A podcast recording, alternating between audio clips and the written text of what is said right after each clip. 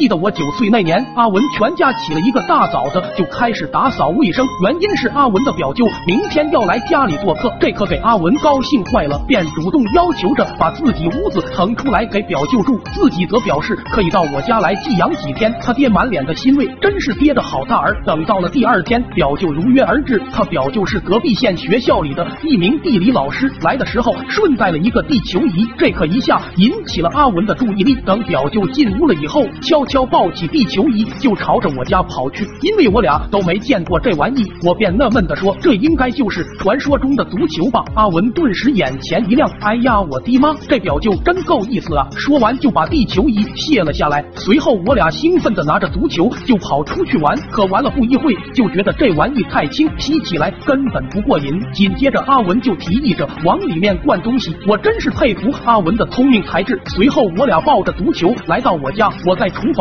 拿出半袋子面粉，朝着足球上的小孔就往里灌。我俩来回折腾了好几遍，才算是满意。于是跑到院子里就玩了起来。可阿文一个发力不稳，足球径直朝驴飞了过去，直接把驴干了一个跟头。那驴站起来一脚就把球蹬飞了，正好飞进了隔壁三大爷家的鸡窝。我俩见状，急忙跑过去寻找，正找着呢。三大爷当时还以为院里进了贼人，骂骂咧咧的就冲了过来，吓得我俩转身就跑。三大爷又连忙跑去鸡窝检查鸡蛋，一下就翻出了那个地球仪。三大爷当时就懵了，这是啥玩意啊？随后抱着鸡蛋就跑出去询问大伙，村民们都议论纷纷，一致认为这是一个变异蛋，这可给三大爷开心坏了，连忙招呼着大伙回家吃蛋。村民们也是盛情难却，跟着就和三大爷回了家。到了家，三大爷先是把变异蛋扔进灶堂，紧接着掏出火柴，一把点燃了。大伙们好奇的凑上前查看，火势越越烧越旺。突然，砰